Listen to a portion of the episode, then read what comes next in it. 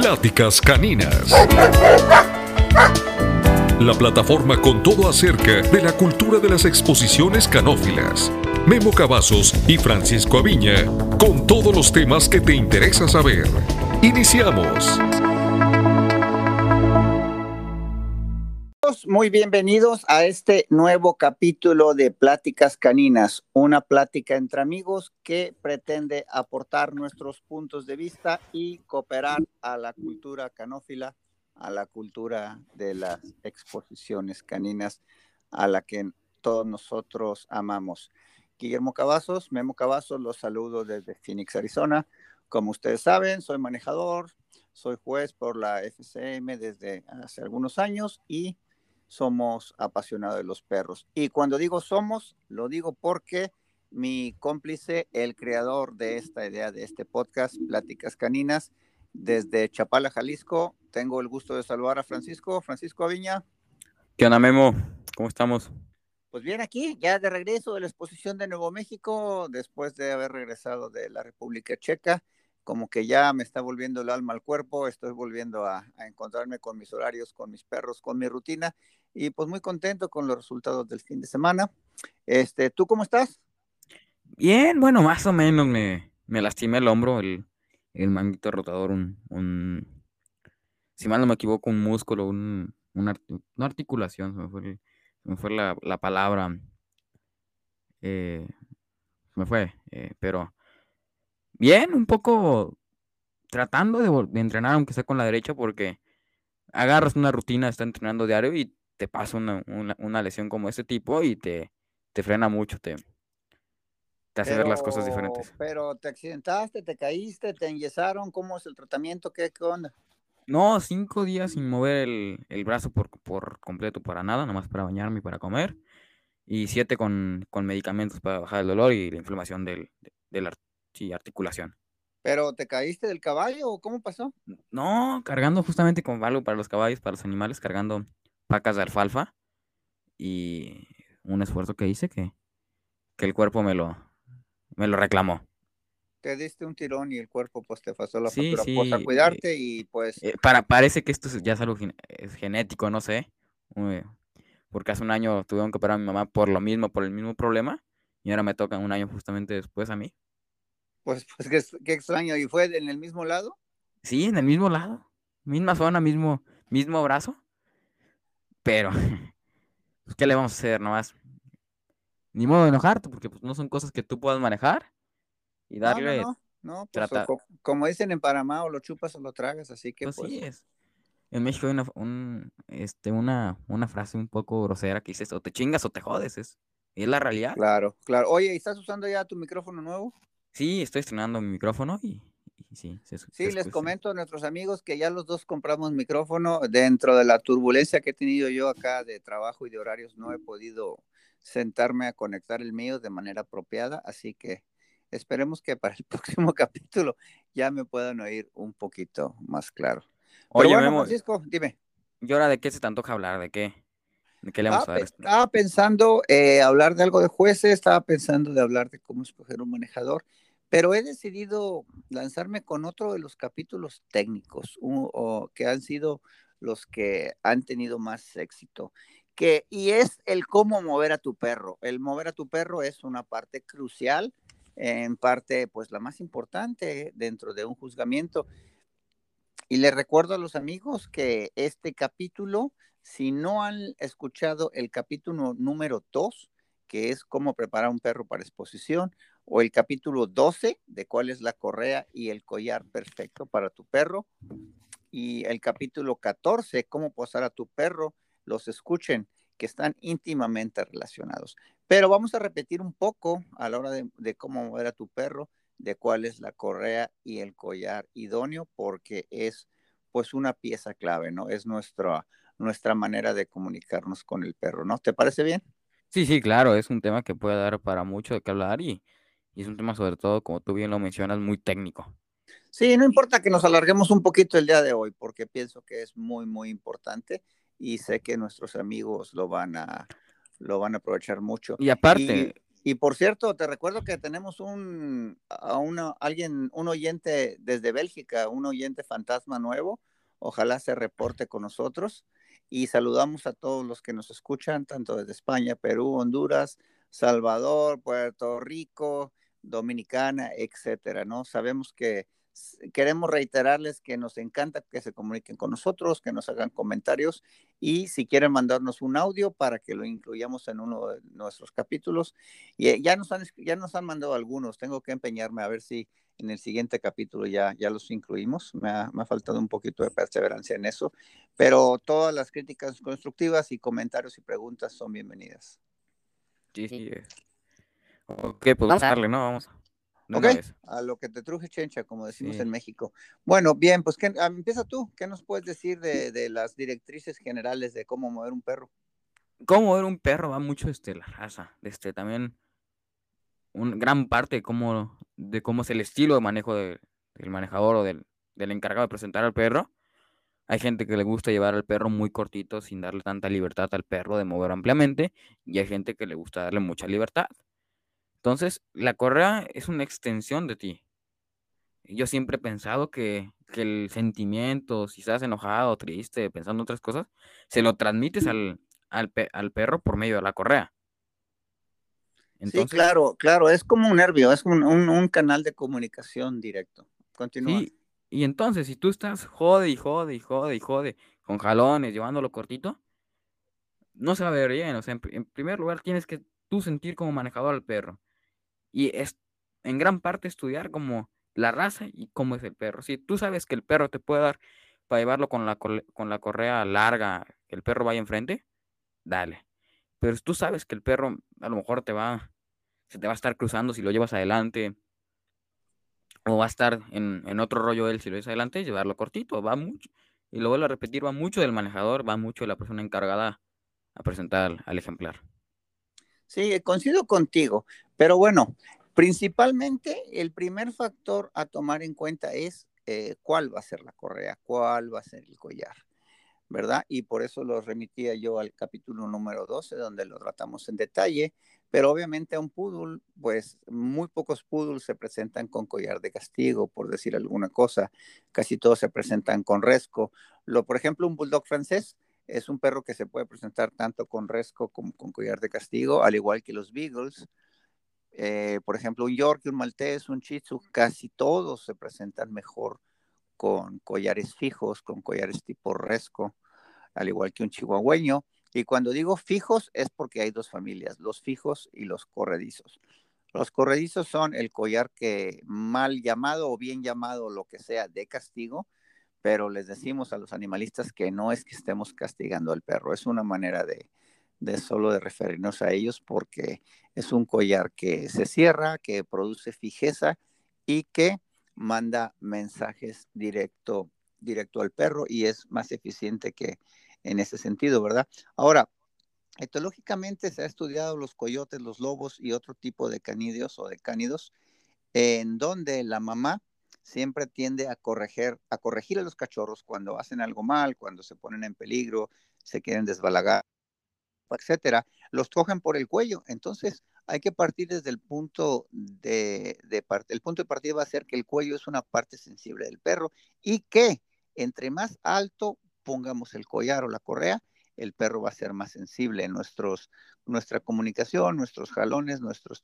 tirones, ya sea intensos o cortos, eh, van a ser eh, más efectivos, ¿no? Entonces, ese es un factor muy importante. Ahora bien, hay que ponerle al perro el collar que, más le siente, que más se sienta a gusto, con el que mejor se sienta. Eh, no es común, por ejemplo, ver un, Doberman o algo así, un pointer con una correa resco, pero yo en una ocasión tuve una Doberman que se presentaba mejor con resco. Y la verdad, cuando la gente me vio llegando, me acuerdo que fue una exposición en Aguascalientes, llegué con la perra después de haber probado todos los collares habidos y por haber. Y, y pues nada, ese era con el que mejor se presentaba. Y no recuerdo realmente si ya después le cambié de collar, pero en ese momento fue lo que hice y lo que mejor resultado le dio. Ahora sí que pues de la moda lo que te acomoda, ¿no? El perro hay que manejarlo como él quiere, dentro de unos niveles de disciplina que a nosotros nos convengan y, y, y pues también dentro de los fijos recordar que existen los de nylon, existen los de cadena. Dime. Es que también el perro y el manejador es un equipo, es 50-50. Entonces, va de parte, no puedes tener, vamos poniendo, por ejemplo, de, de, fútbol. No puedes tener a tu delantera peleado, con tu defensa. Entonces tiene que ser un equipo, tiene que haber una unión, y esa unión se, se transmite en gran, en gran parte con la correa. Definitivamente, definitivamente. Yo siempre le digo a mis estudiantes, porque casi todos, ya lo he mencionado múltiples veces, yo doy clases de manejo, y les digo que el, la correa y el collar no es para detener al perro. Nosotros no vamos a ir al ring con un caballo bronco, no vamos a ir arrastrando, no vamos a ir sujetando un animal. No vas con una maleta. Exactamente. La correa es una herramienta de comunicación, no es una herramienta de sujeción. Es una herramienta de, para indicarle al perro la velocidad, si hay que ir a la esquina aquella, si hay que ir alrededor, y si hay que ir más rápido, si hay que ir más despacio o cuándo hay que pararse. Básicamente, esos son los comandos que nosotros vamos a, manejar con el correa. Pero te decía, dentro de los collares corredizos existen prácticamente tres, que sería el de nylon, que hay de diferentes gruesos. Muy importante, hay perros que trabajan mejor con collares delgados de nylon, perros que se sienten más a gusto, que son un poquito menos agresivos, un collar más grueso. Tenemos el de cadena delgada, y tenemos también el de, el de panza de víbora, que le llaman en México, que es prácticamente un poquito más fuerte, que se usa para perros que, requieren, perros nuevos, perros que son muy inquietos, que tienen mucha energía, y el de nylon es ya para perros que están más entrenados. En, en términos generales, vamos a ponerlo así. Ahora, una ventaja muy importante que tienen los de nylon es de que al ser menos pesados, se deslizan mm, un poquito más despacio hacia abajo del cuello. Entonces, esa es una ventaja que tienen los de nylon que, y que mucha gente no lo sabe. ¿A tú cuál es tu collar favorito en general, por, por decir, para, para tus pointer, etcétera? Nylon, nylon al 100%. Y lo, y lo decir es que depende mucho del perro. Hay, hay collares en los que no, no sé, no, no se te acomoda, pero tienes que buscar el bien mayor que es ganar.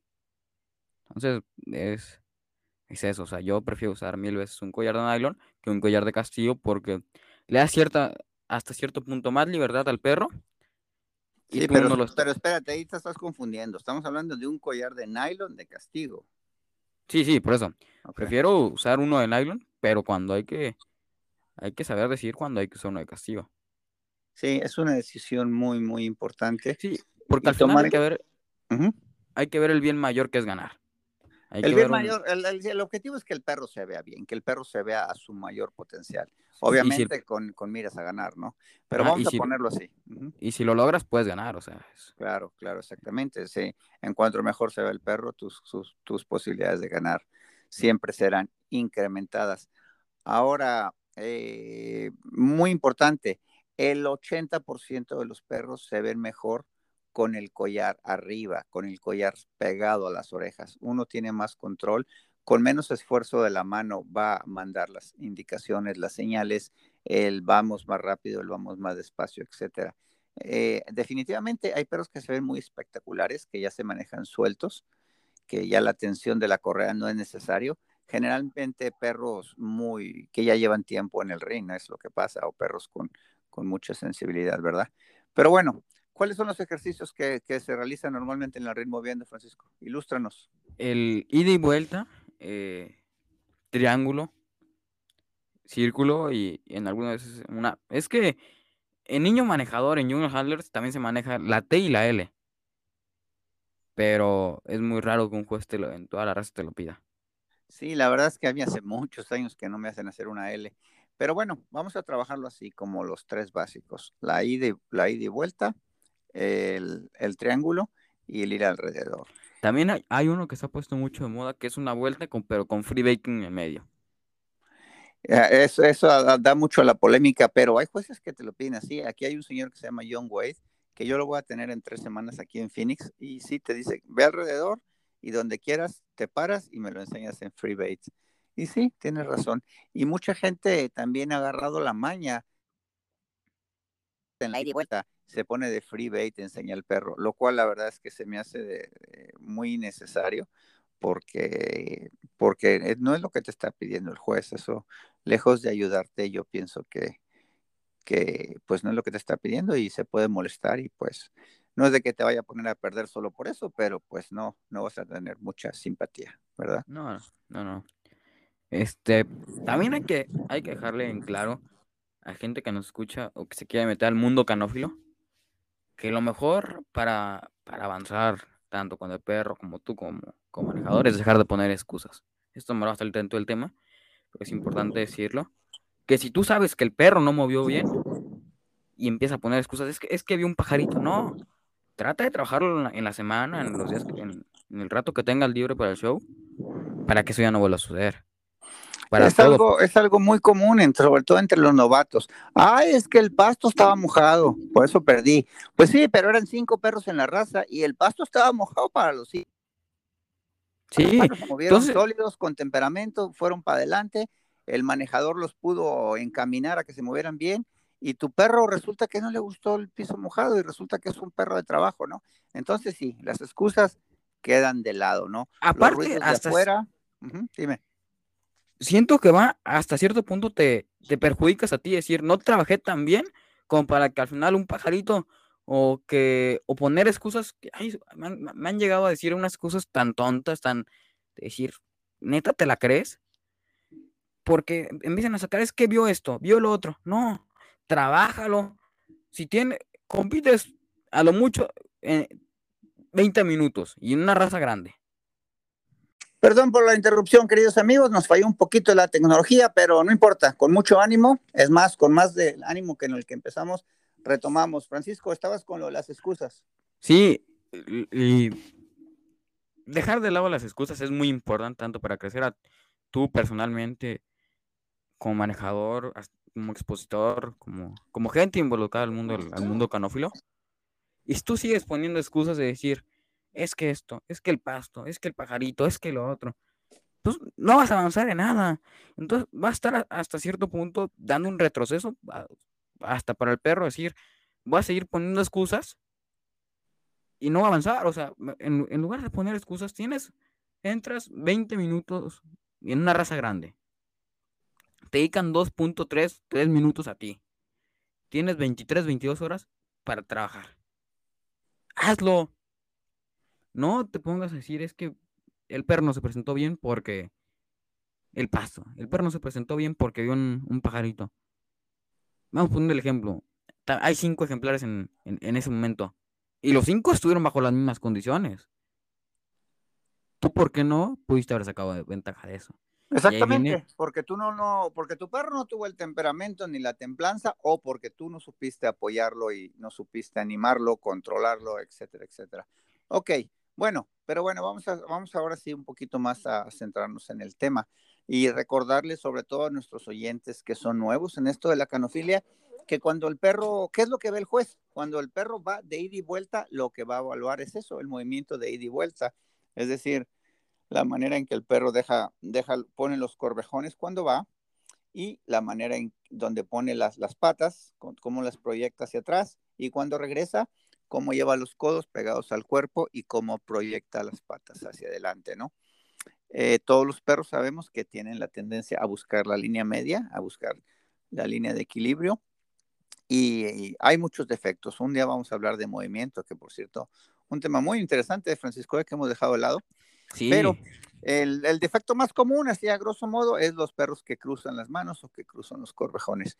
Y cuando el perro va alrededor, va a evaluar el movimiento lateral, básicamente las angulaciones, cómo lleva la cabeza, cómo conserva la espalda y cómo lleva la cola. Y dime, espérame, cuando lleva el, y cuando en el triángulo se evalúan los tres al mismo tiempo, de ida, el posterior, de lado, el, el movimiento lateral y de frente, el movimiento frontal. Dime. Ahora, también hay que decir que el fila brasileño se maneja diferente. No, no, no, vamos a dejar, lo vamos a dejar las razas como el pastor alemán y el fila que se manejan diferente para el final. Ahorita vamos a concentrarnos en lo general, pero me parece una observación muy interesante esta que estás haciendo, ¿verdad? Vamos a trabajar en un perro estándar, vamos a imaginarnos, por decir, un pointer, un dachshund, un beagle cómo se manejan estas razas, ¿no? en caso de los perros de mesa, y lo bajamos de la mesa. En caso de los perros grandes, se rompe lo que sería el estado de posando.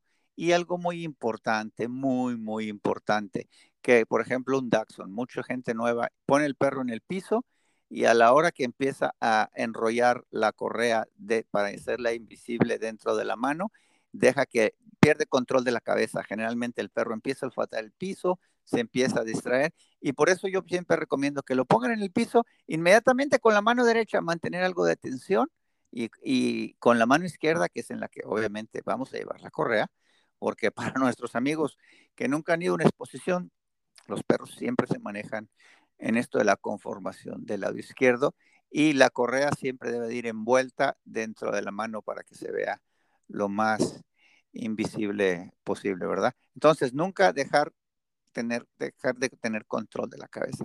Muy, muy importante. ¿Qué más nos puedes decir, Francisco, de esta situación? Que la cabeza, y ya lo he mencionado en capítulos anteriores, que la cabeza es el, el, el timón, el, el volante del perro tú la pierdes, estás perdiendo gran parte de lo que puedes llegar a, suceder con el perro porque le das mucha libertad.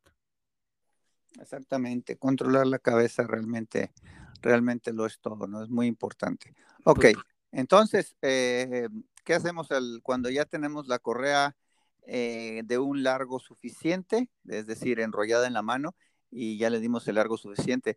a mm, modo didáctico, en perros chicos, la mano va ligeramente más arriba de tu cintura. Hay perros que necesitan llevarlo más corto y debemos experimentar con diferentes largos, así como para escoger la correa y el collar. Hay que experimentar y probar qué más le cuál es el que más le acomoda a nuestro perro, igual con el largo de la correa. Hay perros que tienden a irse adelante, un poquito más adelante hablaremos de eso. Sí, eh, depende también mucho ahorita que lo menciones el movimiento del perro va mucho también de la raza. No puede llevar rápido un bulldog francés, por decir el ejemplo. en cambio, un, a un pointer, a un husky, a un boxer, a un, otra raza los tienes que llevar al, al movimiento adecuado. También tú como manejador debes entender bien cómo debe ir moviendo el perro.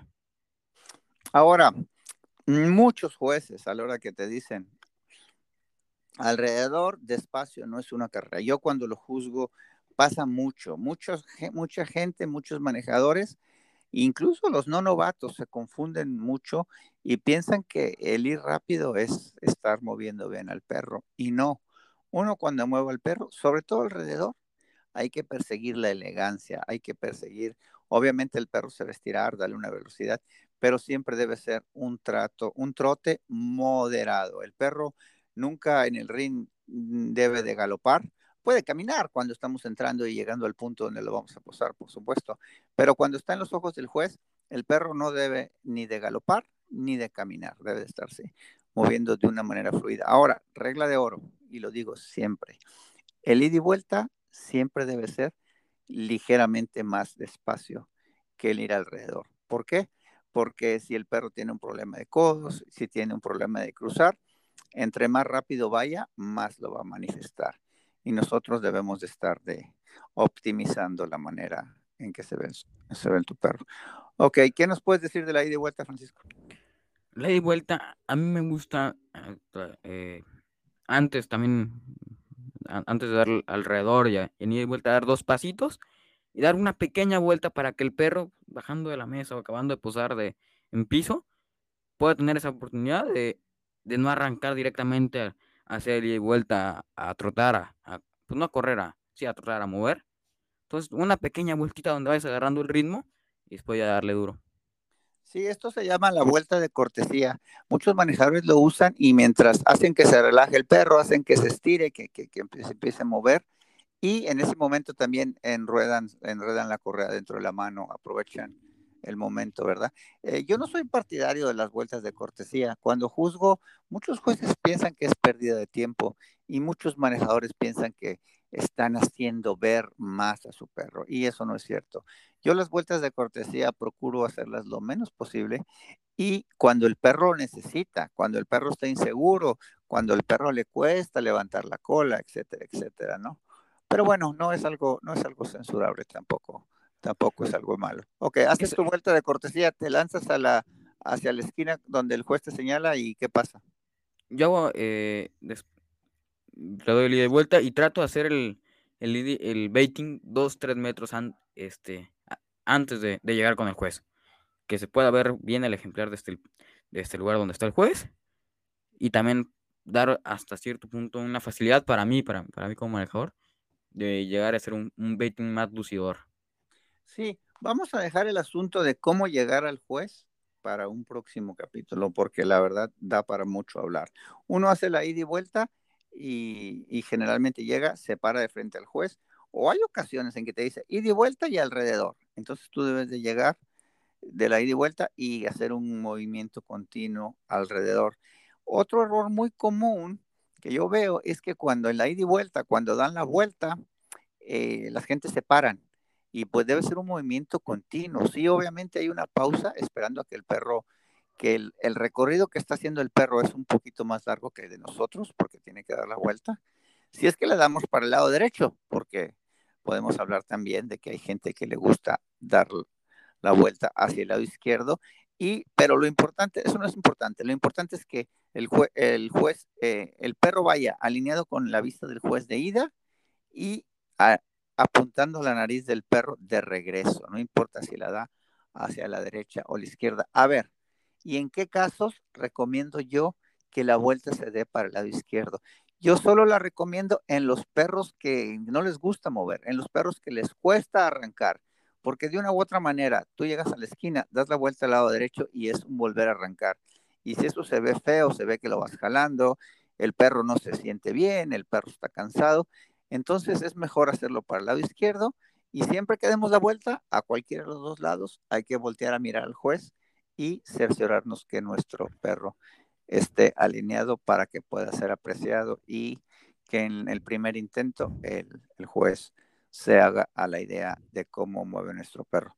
¿Cómo ves? ¿Qué, qué, comentario te merece? Muy bien, este, concuerdo en todo lo que dices. También pasando un tantito del lado de, de ida y vuelta, al mover al, al perro en general el círculo, como se le podría llamar, ir también a la esquina del ring, porque te da hasta facilidad para moverlo más, para dar una vuelta más larga y que el perro pueda lucir más. Yo siempre le digo a los estudiantes, eh, escoge un objetivo, porque estamos diciendo a la esquina, porque generalmente se mandan en diagonal, pero muchas veces no es a la esquina, muchas veces están moviendo al perro donde hay más sombra, etcétera, y te mandan a este punto ir y venir. Yo me acuerdo una especializada que estuve en Las Vegas, el ring era de Doberman. Y para no mandarte a la esquina, el juez puso un patito, un muñeco, a la mitad, de, a la mitad de, en una orilla de la pista, pero a la mitad, y decía al patito de ida y vuelta. Entonces ese era su punto de referencia. Alguna otra vez vi que lo hacían con una silla, sobre todo cuando el ring es muy grande para controlar un poquito más la, la, dimensión de la ida y vuelta. Pero generalmente usamos todo el ring. En los rines de México y de Estados Unidos generalmente se, se usa todo el ring, ¿verdad? Sí, sí. ¿Qué, ¿Qué, se me olvida de la ida y vuelta, Francisco? Vuelta. Creo que ya mencionamos todo. A lo mejor va a haber alguien que no va a poner. Es que se los olvidó decir esto, pero según yo, ya mencionamos todo lo habido y por haber. Pues ojalá que se comuniquen y que hagan la pregunta si se nos está pasando algo y encantados con mucho gusto estaremos respondiendo a, respondiéndoles a la brevedad posible. Muy bien, entonces de, regresamos de la ida y vuelta. Vamos a dejar el tema del free bait y de el llegar frente al juez, que también es un momento muy importante para un capítulo posterior. Arrancamos a la ida y vuelta y que, perdón, arrancamos alrededor y ¿qué hacemos, Francisco? Yo principalmente me voy a la, a la, a la esquina del, del, ring para darle soltura al perro, darle que, que, tenga más oportunidad de mover más y hasta de lucir más. Sí, sí, sí, porque mucha gente se arranca del punto en donde llega frente al juez y se corta a unos metros del ring. Eso que dices tú es, hay que ampliar el círculo y casi, casi ponerse, vamos a decirlo así, a espaldas del juez para arrancarse y que, sobre todo si nuestro perro se mueve bien de lado. Si el perro no se mueve bien de lado, no lo queremos enseñar de lado. No. Y, y, y, lo que vamos a hacer es hacer el círculo lo o más bien pequeño y que se vea lo menos posible, ¿verdad? Pero También... si el perro estamos orgullosos y se mueve bien de lado, pues hay que enseñarlo lo más posible, ¿verdad? Dime. También, este, yo siempre trato de utilizar una estrategia que se llama estudiar al rival. Entonces tú, por ejemplo, que el perro con el, contra el que vas no mueve muy bonito alrededor, no mueve bien. Trata de, hacer ese, ese puntito extra. De decir, bueno, por movimiento Sí, pero te me estás adelantando un poquito porque estamos hablando ahorita de movimiento individual. Entonces, individual, pues uno va alrededor, generalmente te dice alrededor y al final de la fila. Si hay una fila de tres o cuatro, te vas al final. Y si hay una fila de cinco, seis o diez, pues te vas al final de la fila, ¿no? Ahora, cuando es un ring muy pequeño y la clase es muy grande, realmente tú vas y si, si hicieras caso y decir, al final de la línea, nada más vas a hacer una media luna, nada más vas a hacer un medio círculo. En este caso, lo que hay que, lo que, hay que recomendar es, si hay 10 perros y el rin es pequeño, eh, te pasas de donde está el último perro y te avientas otros 3, 4 metros hacia, hacia adelante para que el perro, para que el perro pueda ser apreciado. Y generalmente cuando vamos alrededor, sin olvidarlo, eh, una o dos veces debemos hacer eh, contacto un error muy común de los mexicanos que se ven los tratan de, entre comillas, lo van viendo todo el tiempo, lo cual es la cosa más tonta del mundo porque eso no presiona a nadie y es así como que un poquito molesto, ¿no? Siento que, que tiene que al, al, que van a jugar. Entonces tú el juez y el perro a lo mejor puede ir haciendo su, su despapaya abajo y tú no te vas a dar cuenta por estar viendo al juez.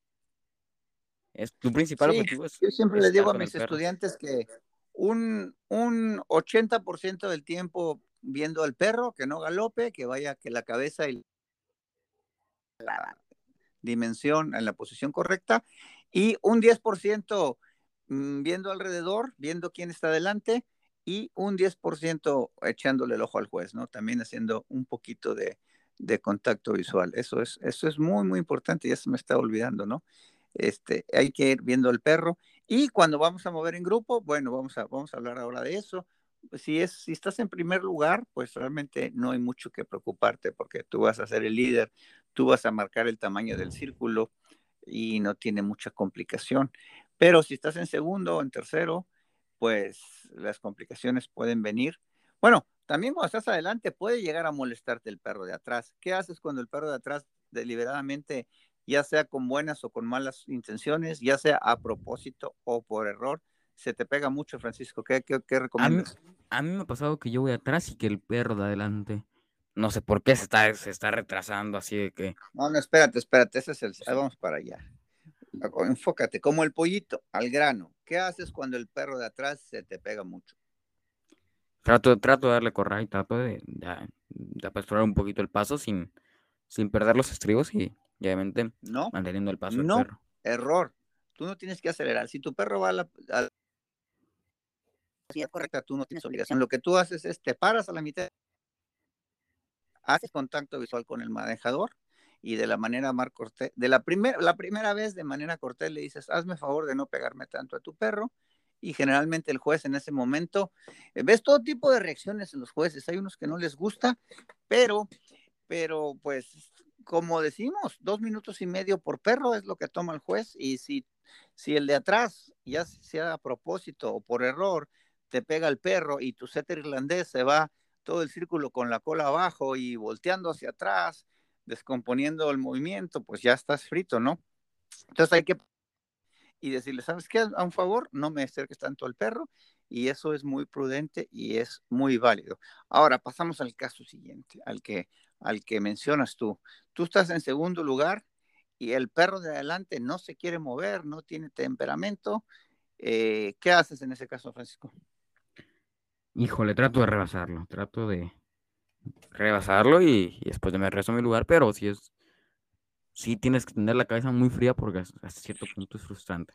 Lo más correcto es hacer el círculo más grande, ampliar el círculo, pero ahí corres el riesgo de tienes un haga el círculo pequeño y se te meta en frente deje de verte, ¿no? Entonces, son decisiones que se tienen que tomar en segundos, son decisiones importantes, son situaciones que toma tiempo, solo la experiencia, es muy raro que un que un manejador novel tome estas decisiones de manera adecuada porque se tienen que tomar en medio segundo y si te equivocas, te equivocas y muchas veces no, no se va a poder repetir el círculo. Cuando es movimiento individual, no lo mencionamos. En la ida y vuelta o alrededor, si al principio de la ida y vuelta o del círculo tu perro empieza a saltar o sacude mucho las orejas o, se ve muy mal, tú tienes el, todo el derecho de regresar con el juez y decirle, señor, señora, ¿me permite hacerlo de nuevo? Incluso cuando haces una vuelta, una ida y vuelta muy terrible, por ejemplo, cuando hacen pacing, el mismo juez te va a decir, hazlo otra vez, hizo pacing. O tú tienes derecho a decirle, señor, señora, lo puede hacer mejor, me permite. Y generalmente te van a decir que sí. Y es, es muy válido, ¿verdad? No hay que tener miedo a hablar con los jueces, solo son seres humanos que vienen a darnos su opinión, que tienen un conocimiento de los estándares y que de movimiento, etcétera, y que vienen ahí a aplicarlo a, a darnos su punto de vista sobre nuestros perros. No son dioses, créanme que la mayoría de nosotros nos gusta hablar con los expositores, la mayoría somos sociales y nos gusta tener interacción y pues lo importante es apreciar al perro, ¿no? No, no es que yo jamás en la vida he, hecho, mandado a alguien de ahí de vuelta o alrededor y si el perro se ve mal, lo he dejado así, hay que decirle que lo haga otra vez, que lo haga con más calma y, pues nada, solo va a tomar medio minuto más de nuestro tiempo, no, no tiene mucha ciencia, ¿verdad?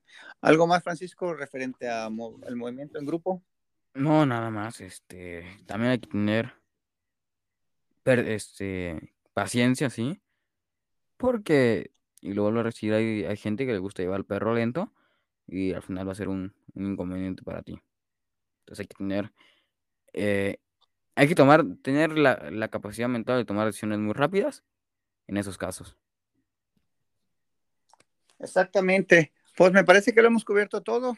¿Nos pasa algo, Francisco? No, en, movimiento en grupo creo que no. Eh, pero sí me gustaría antes de acabar este episodio mencionarlo de los filias brasileiros que, que va aparte en, en este tema de movimiento. A ver, ¿qué nos puedes decir? Que los filas brasileños mueven diferente. En, mitad de la pista en, en en trote y otra mitad al paso, ¿no? Sí, sí, sí. Vamos a suponer, hay razas que tienen su movimiento particular.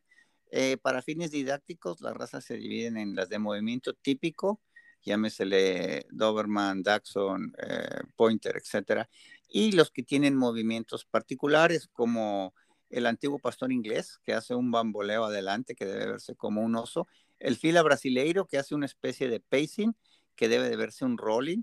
El Terranova eh, también tiene rolling, eh, así como el Pug, el, el, Bulldog francés, el Bulldog inglés, perdón, tienen que hacer un rolling por necesidad, ¿no? Por ejemplo, el Labrador es una raza que se ve el rolling muy comúnmente porque proviene del Terranova y no es algo, no es algo típico de la raza. Entonces, sí, pero bueno, eso lo vamos a dejar para, para el capítulo de movimiento.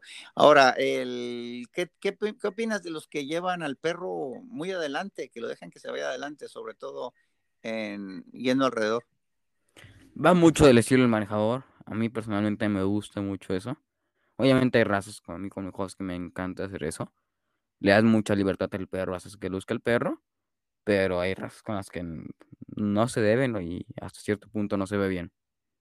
Sí, en el tema de manejar razas diferentes, pues el pastor alemán es típico, ¿no? Casi que sí, de verse así, por adelante.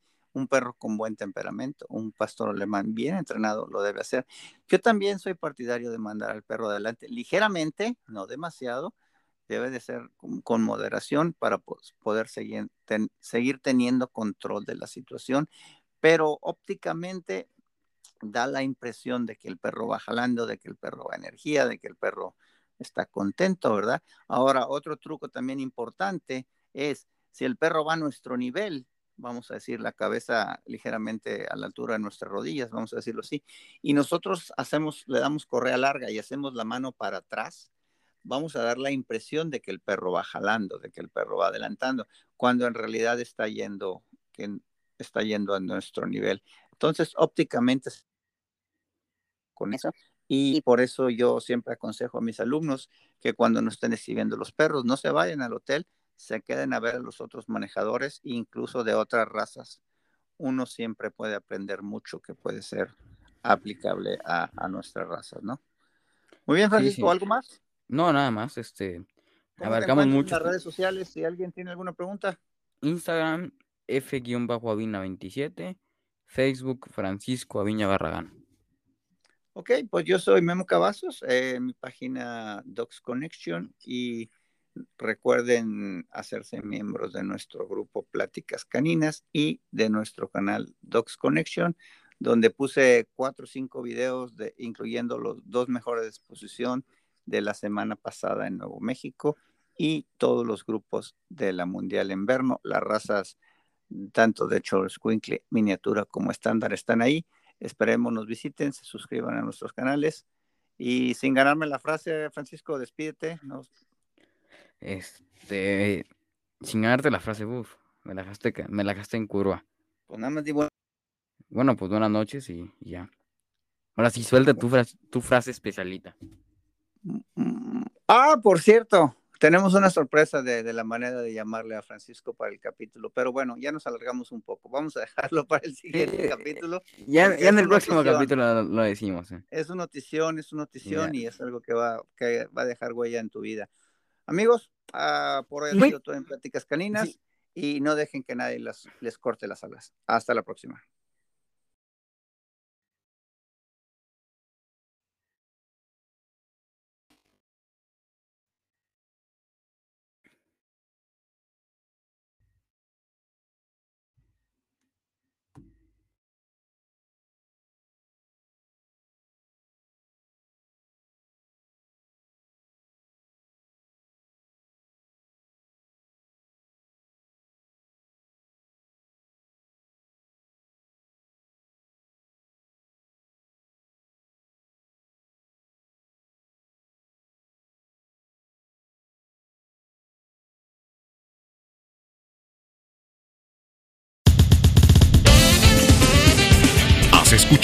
La voz de los expertos canófilos, Memo Cavazos y Francisco Aviña.